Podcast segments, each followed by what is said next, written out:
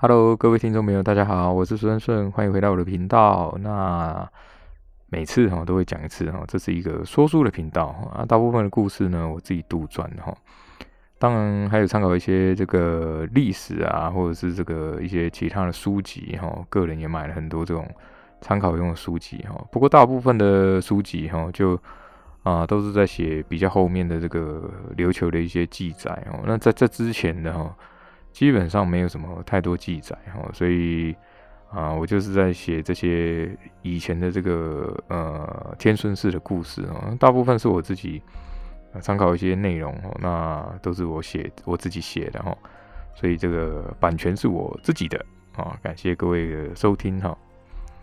那前面提到这个呃文德军呢，是他们的最大的助女哦，他们啊是叫做文德大军哦，那他们是称作助女或巫女啊。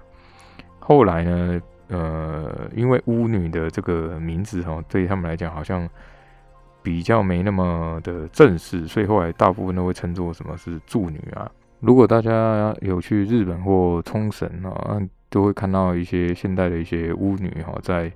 啊，在他们这个神社啊，或者是像我之前提到嘛，琉球他们哦，就冲绳他们都称作玉月哈，啊，就是玉皇呃，这个御驾亲征的御哈，月就是三月的月，玉月哈，啊，一样他们也会有巫女哦，或者助女在里面哦。那大家注意哦，就尽量不要拍照哦，因为他们对这个是比较啊神圣跟庄严的哦，那基本上是禁止拍照了。那有的会在他们的这个。啊，预约旁边就会写，就会有一个牌子说禁止拍照啊。大部分可能就没有放哦。不过啊，如果你拍的话，可能还是会有人诶，就劝阻你哦。所以如果以后大家去的时候啊，尽量哈不要拍照，也对他们的是一种尊重哈。那前面提到这个文德军哈，就啊每数十年啊，就等这个文德军老了之后才会有选任嘛。那刚好呢，这次就是有下一任的这个选任仪式哦。那在与那国老师非常。慎重而且神圣，那大家都会参加哈。那成年的助女啊，或者是还没有成年的助女，都会参加这种迎神仪式哦。那其实他们都会认为说，呃，就阿摩美酒嘛，就是他们的女神哦，会降临在这个海上哈。那他们把它引到这个神树这边去哈。啊，大家要注意哈，现在的记载上面呢，你们如果现在去冲绳的话哈，还是会有。啊，类似迎神的祭典哦，或者是这种丰年祭哈。那比较有名的是在这个呃冲绳本岛哈，在这个安座真港的这个附近呢，有一个叫斋场御月哈，非常有名哈。斋就吃斋的斋哈，那场就场地的场哈。斋场御月在这个南城市哈，如果大家有机会的话，可以去一下哈。它里面有一个呃一个类似很小的平台哈，那你从这个平台呢可以。往外面看过去，会看到很远有一个岛哈，就九高岛哈，小小的一个岛。那相传呃，他们那个阿摩美酒啊，现在的传说啦，就是阿摩美酒创世的时候，曾经降临过这个九高岛哈，所以他们会从这个，如果是在冲绳本岛的话，他们会从啊安安座安座真港这边哈。去迎这个阿摩美酒哦，就迎神这样子，然后回去这个啊琉球本岛里面祭拜哈。那不过我查过资料，据说他们有很长的一段时间没有在啊做这样的祭祀仪式哈。那以前甚至他们都会有一个啊东回的一个迎神仪式哦，那会从首里城的御月哈开始巡回啊。不过首里城的御月是这个文德大军哈。开始的地方哦，一般普通人可能会从这个比较中间的地方才会开始哈。那没有错哈，这个首里城就是前几年哦，就有被火给啊，被被祝融给烧掉了哈。那当然他们会重建的。那我之前有幸去过这个首里城哦，它的确是还蛮壮观哦。如果以后这个重建好了，大家可以也可以去看一看哦。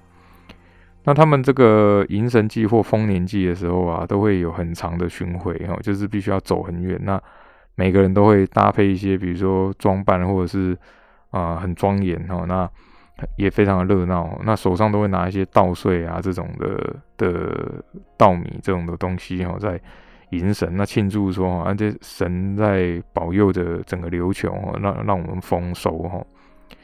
那不过在他们的这个迎神或者是丰年祭里面哈，有时候可能会看到一个大家很熟悉的神明哈，就是妈祖。那据说这个妈祖当然也是从啊中国传过去的嘛，有一说是从福建这边传过去的啦。那具体是怎么样就不太可考了。总之他们有这个类似妈祖的信仰哦，那甚至还有后来还有称作什么天妃的信仰，就非常的多哦。所以琉球史的部分呢，其实非常的复杂，而且啊也算是很丰富了。那其实就是因为海岛的关系嘛，所以海岛的部分哈就可以收纳很多这种外来的一些文化哈，就像台湾也是海岛嘛，所以可以吸收比较多的不同的文化哈。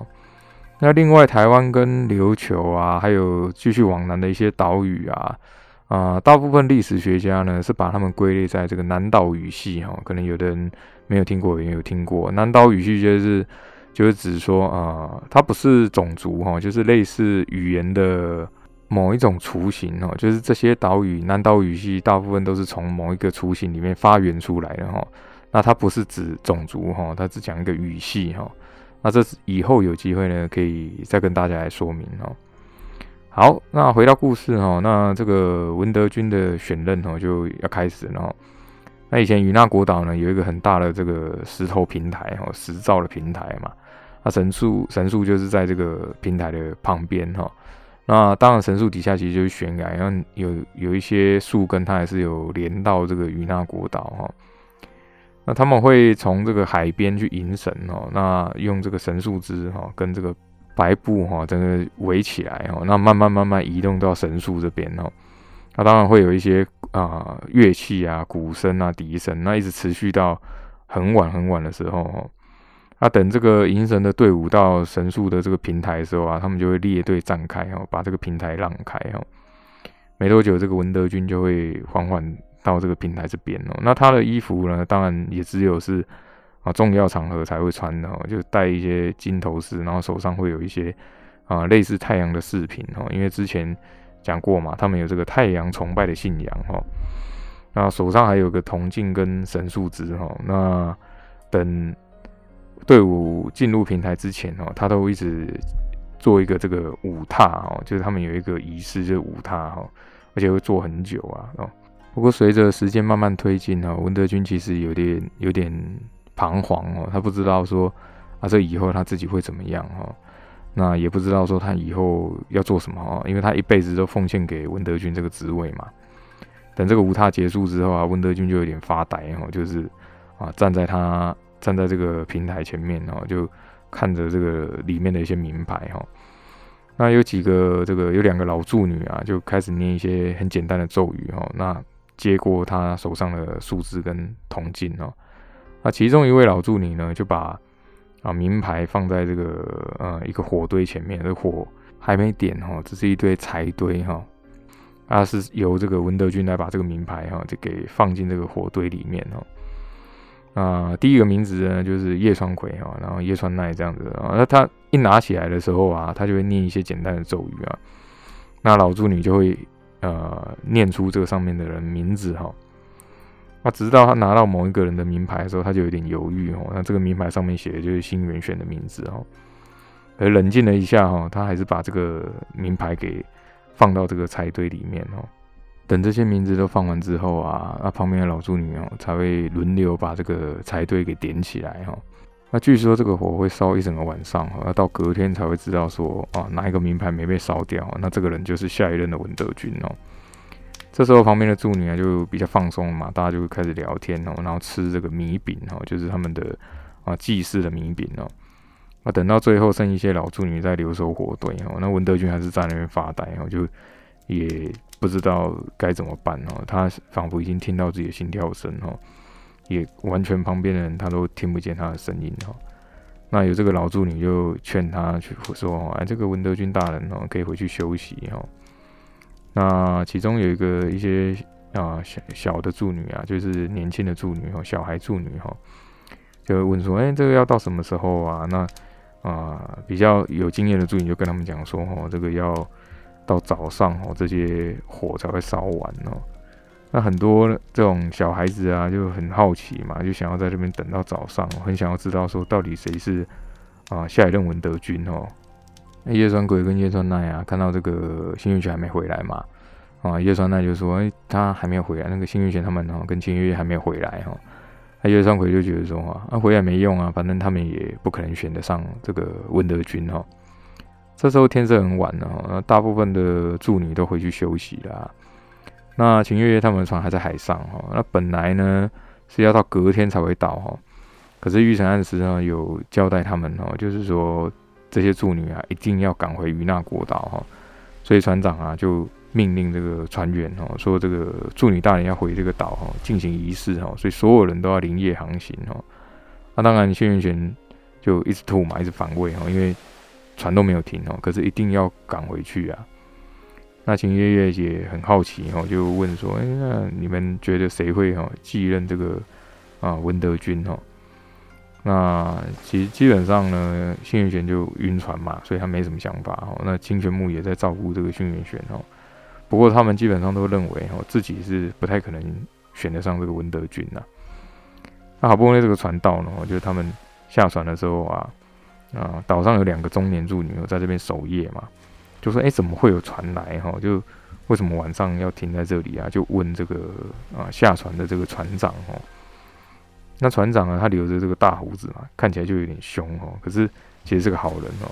那他也没有走近哦，他就说：“啊，我们是啊，因为这个助女大人的要求哦，所以我们连夜航行，然后晚上哦就登登上这个与那国岛哦。”那他们就觉得很奇怪，哎，怎么还会有助女哦？这时候就有三个助女啊下船了哈，就就是他们三个人哦。那中年助女呢，马上就认出其中一个是秦月夜哈，然后他就说：“哦，原来是文德军大人的弟子啊，怎么会现在才回来呀？”那秦月夜就说：“哎，他们是奉这个文德军大人哦的命令哦去本岛除魔，所以回来比较晚了哈。”那两个中年助女呢，就就赶快催促他们，就是说：“哎，天快亮了哈，你这个结果也快出来哦，你们赶快。”啊，去这个平台那边看看哦。那他们两个当然很想去看啊，不过因为他们要在这边守夜嘛，已经到早上，但是已经快天快亮了哈。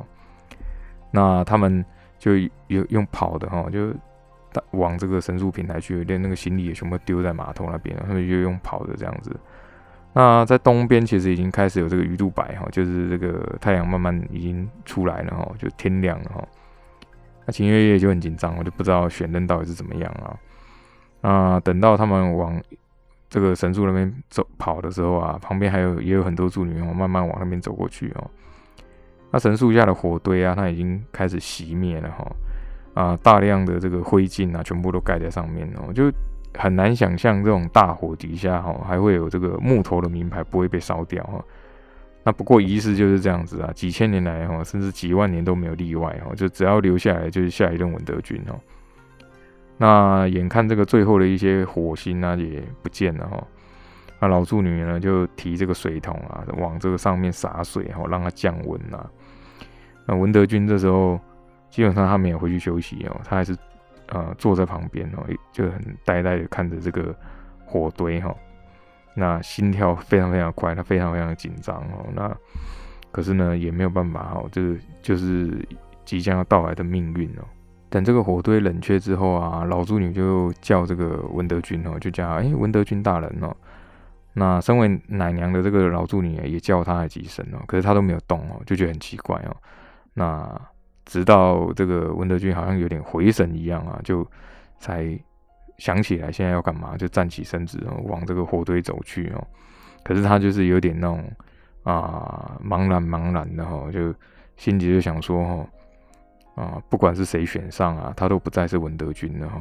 那那这时候他心里另外想法，他会不会说，嗯，会不会就没有文德军了？会不会没有下一任文德军了？他还抱持这种想法啊。那等到他到这个火堆旁边的时候啊，有就其中一个老助女啊，就拿了一个木头制的夹子哈给他哈。那旁边还有几名老助女用这个啊工具哈，把这个撕掉的灰烬啊，把它拨开哈。那他看这个灰烬里面啊，他一直没看到名牌哦，他就想说会不会真的没有名牌哦？他没想到这时候这个灰烬被拨开的时候，有一个啊方形的东西哦，在这个灰烬底下哈，就是一个一看就知道那是一个木头的名牌哈。没想到真的留了一个名牌下来哦，而且纸被啊只有某一个角落有点焦黑，那基本上整个名牌是好的哈。不过它是这时候是盖起来的哈。等老助女们啊把这些灰烬都除干净之后，确认没有其他的名牌之后啊，啊，这个文德军啊，他就把这个名啊旁边的老助女啊就把这个名牌夹起来哈，放在这个文德军的手上哈。不过这时候他已经整个呆掉了，他不知道该看还是不该看了。那这时候呢，啊，秦月他们三个人已经跑到这边了。那叶双奎就就说，就有点讽刺一样啊，就说哦，想不到哦，竟然啊赶回来了哦。然后这当然马远比这时候也在啊，叶川奈他们都在哦。那本来哈大家都还有在聊天啊什么的哈，那这时候完全都安静下来了，就。很紧张，在等这个文德军啊公布这个人是谁哈。可是文德军一直都没有动作，就站在那边发呆哈。那底下就开始这种啊，有点在小小碎碎念之类的，然后在讨论的声音这样子。那有个老助理就比较镇定一点嘛，就嘘，就跟他们嘘这样子，就要他们不要讲话哈，让他们安静哦。这时候才安静下来哦。那因为文德军这时候想到，自己当初年轻的时候选任的时候念到自己名字的时候啊，非常的开心哦，好像这个世界所有的东西哦哦都跟他无关，他只要可以当上文德军就好了。那想不到时间这么快哦，现在就要把啊文德军这个名号给别人了。他没有想到说哦，他这一辈子就这样过了哈。那想到这里啊，他忽然就不知道为什么就把这个名团名牌给翻过来哈。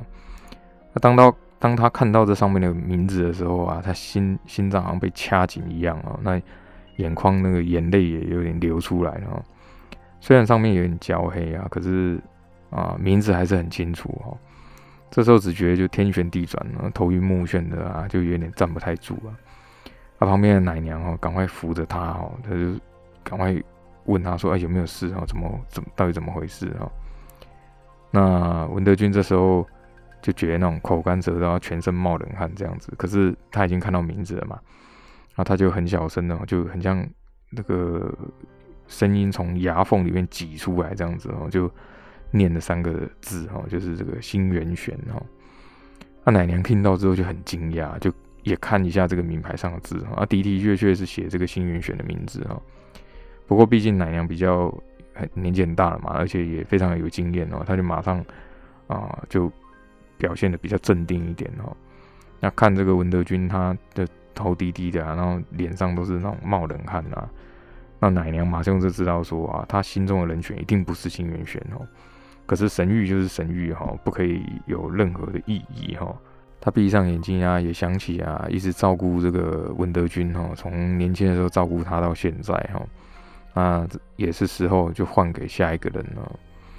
啊，就也是想起了这种往事这样子，啊，他转过身哦，所有的助女都看着他哈，那奶娘这时候就很大声的说哈，这个下一任的文德军继承人哦是这个助女哦新元玄哦，所有人都是很惊讶的发出了惊呼的声音，因为几乎所有人都知道他就是一个很怪异的人了，啊，当然那个。马云比啊，或者是这个叶双葵、秦月他们哦，都很惊讶哦。啊，新月玄自己整个呆掉哦，那脑子就一一团乱哦，就好像都有这种耳鸣的声音啊，旁边的欢呼声啊、啊惊呼声啊、讨论声啊，哦都听不清楚哦。他只觉得就是天旋地转这样子哦。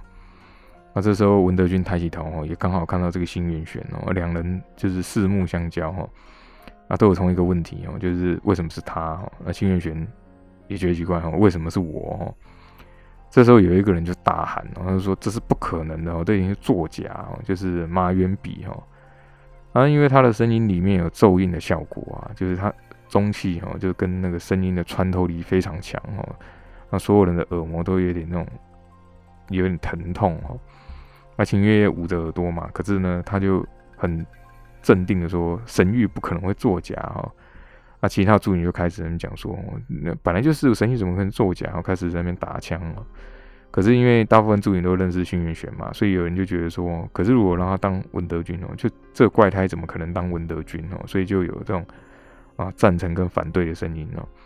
那叶川葵跟叶川奈这时候也呆掉，说怎么会是这个人哦？啊，清泉木一直拍那个新元玄哦，可都没有反应哦，不知道是昏过去了还是怎么样哦。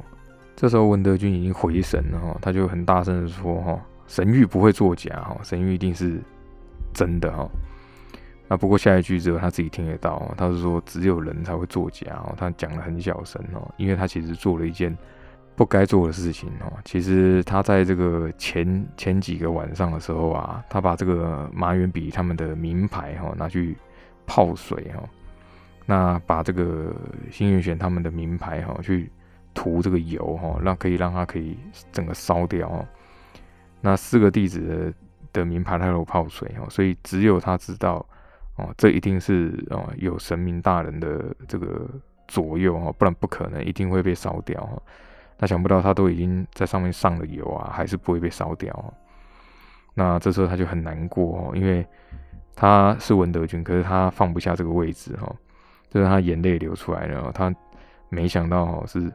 啊，真的有神明大人有，虽然他听得到神谕哈，可是他现在也产生了怀疑哈。那就在他看到这个名牌的时候，他才真的，他才又有点回神哦。他就说神谕是绝对的哈，所以绝对不可能作假哦。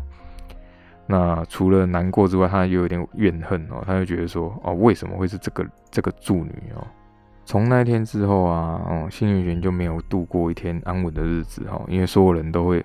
看到他的时候，就会那种窃窃私语啊，就觉得说啊，怎么可能会是这个人哦？所以他后来就干脆躲在家里哦。那这几天都是这个清泉木哈来送餐给他。他敲这个门的时候啊，幸运玄就啊惊就惊吓到直接从椅子上跳起来哈，因为他很紧张，他就觉得说是不是大家都对他很有意见啊这样子哦。然后啊这几天的饭菜他也都没吃啊。那看到外，就听到外面有人经过的时候啊，就对他他家哈就指指点点哦。那轩辕卷就很痛苦，就把耳朵捂起来哦。可是清泉木就很难过哦，他就说明明是神谕选的啊，为什么最后是变成这样子啊？那是明明就是神明大人选的嘛，跟你就没有关系啊。那这时候就有人敲门哦，就门直接就被打开了哈，就是这个文德军哈。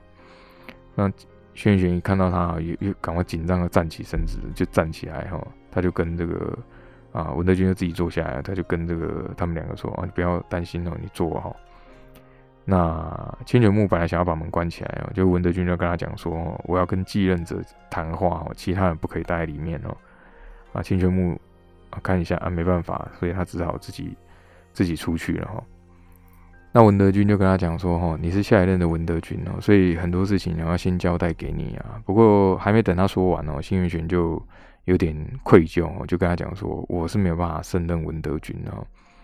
不过听他这样讲呢，文德军就有点呃露出这种不悦的表情哦，他就说：你的意思是神谕是骗人的嘛？哦，那当然新元玄就否认哦，他说不是哦，不是这样哦，只是呢很多人啊，很多优秀的人都比我。”比我优秀的人还有很多啊！什么是我？哦，不过文德军就跟他讲说：哈，如果啊真的有比你更优秀的人啊，那神谕就不会选你哦，就会选别人哦。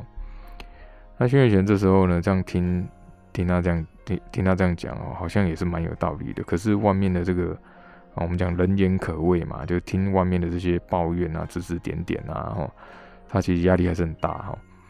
那文德军就还继续跟他讲说：“哦，如果神明大人选你哦，那你就不要多想了哈，只要去想说要怎么继承文德军的这个名字就可以了哈，这点绝对是不会变哦。那这时候他的态度有点强硬哦，因为他当初也是这样走过来的哦，所以呢他又继续跟他讲说：哦，放心哦，在因为他选上之后，他要有一年的学习时间嘛，那他要到明年才会继任哦。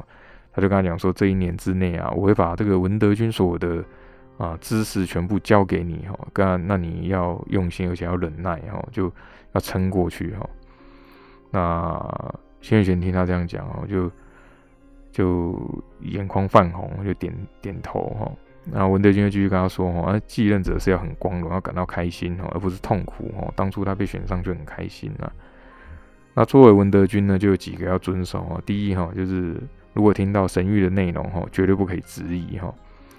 那第二呢，就是听到神谕之后啊，要照如实记下哈，然后公告这样子哈。那第三呢，就是文德军会学到很多秘术哈，就是只有文德军才会的秘术哦，可是不能用来害人哦，就是三个这三点就是文德军必须要遵守的啊，类似命令之类的，传承下来就是这样哈。那当然他有交代他，他就说如果作为文德军啊，你的一举一动啊，一言一语啊，影响都会很大哦，那会影响到非常非常多人啊，甚至是整个琉球王国哦，所以。绝对不可以哦，比如说作假，或者是说啊乱讲话这样子哈。那交代完这些哈，然后文德军就走了哈。那幸运选呢，听就思考他讲的话啊，然后的确啊，就是神明选出来的哈，你怎么样都不可以改变哦。那再就是啊，既然被选选上文德军了嘛，那就只要想着怎么样做好文德军的事情哦，其他这些小事情呢，都不是自己要去管的哈。不然的话，没有人会带领这个琉球王国哦，比如说避过灾难啊，或者是后续的选王啊，哈，这些重责大任必须都会交在自己身上啊。那等文德军走了之后啊，新元贤思考了一阵子之后，哈，才哈站起身子，哈，这个清泉木也跑进来哦。那看起来新元贤好像已经恢复了不少哦，就觉得啊，清泉木就觉得说，哎，一定是这个文德军好像啊跟他讲了什么。那这时候呢，就有一个人就也忽然走了进来哦，就新月玄就很惊讶哦，就看到他，哎，是这个玉成未来哦。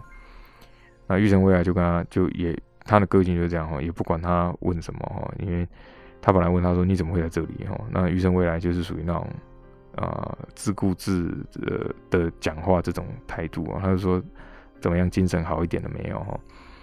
新元贤这时候就想到了一件事情哦，就是玉成未来那时候急着要他们赶回与那国岛啊，说是有一件大事啊，啊，是不是这件事情哦？所以他就问他说：“你是不是知道我会被选做这个继任者哦？”那玉成未来就沉默没有讲话哦，他就在想说要要要不要讲这件事情哦。那不过他后来就讲一句话，他就说命运哦就是这样子啊，他看到了命运就是这样子哦。那。不过在场的两个就觉得很奇怪啊，什么叫看到了命运？不知道是什么样的，为什么玉成未来会这样讲哦？那不过玉成未来就说啊，反正说了也不会懂哦。总之你就好好当下一任文德军哦，就转身就要走哦。那新月玄就赶快叫住他哦。那不过玉成未来就跟他讲说，你放心哈，我随时就都会在哈，就反正如果你需要我的时候啊，他都会在这边哦。他。新月玄当上文德军的继任者的讯息啊，很快就传回本岛了哈。因为基本上啊，每个岛啊都知道了这个消息啊。就算是助女里面啊，应该也有这个啊贵族或豪族派来的一些奸细哈。那马上这个当然天孙宫也收到讯息了哈，就翁祥瑞就跟他讲说：“你已经听说了吧？就是有一个啊新上新继任的这个文德军哈。啊，不过天孙宫当然记得，他就。”听说有当初有一个来除魔的助女，好像叫一个新元玄的助女哦。不过翁祥瑞就跟他讲说，哈，这个听说他的风评不是很好哦。啊，天孙公就很好奇啊，因为翁祥瑞其实他家里的这个啊间谍哈，就是他们的一些啊暗部比较厉害哦。他就问他说，啊是什么样的助女哦？阿翁祥瑞想了一下哈，因为这个是听他父亲讲了，他就说啊，据说这个人很散漫哦，学习普普通通啊，那所以很多助女都。啊，不太服气啊！天顺宫听到这里的就很得意哈，因为啊，如果是这样子的话哈，那他更有理由去把这个助女的，就是文德军的权力给拔除哈。因为第一个他本来就很讨厌助女哈，那第二个呢，神域的选王啊，他也不不认同哈。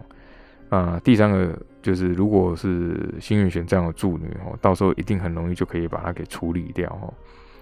那翁祥瑞就觉得很奇怪哦，就是说啊，如果风评不好，怎么会被选上哦？我天孙宫这时候就很不屑哦，就说啊，我看根本就是内定的嘛，哪有什么神谕不神谕的哦？那翁祥瑞就还是很疑惑，就是他就觉得说，因为他还是有一点这种呃信仰存在哦，他就觉得说助女应该不会这样子哦。不过天孙宫就直接哈就很有点不悦哈，就跟他讲说，谁知道那一群女人哈躲在一个小岛上会不会计划什么？啊，卑鄙的事情哦。好的，很快哦，这集我们就讲到这边啊，非常感谢大家的收听哈。啊，如果大家有任何的疑问啊，请可以留言给我，我会呃，如果有我有时间，我会一一帮大家解答哈。那感谢您的收听，我是苏恩顺，我们下次再见，拜拜。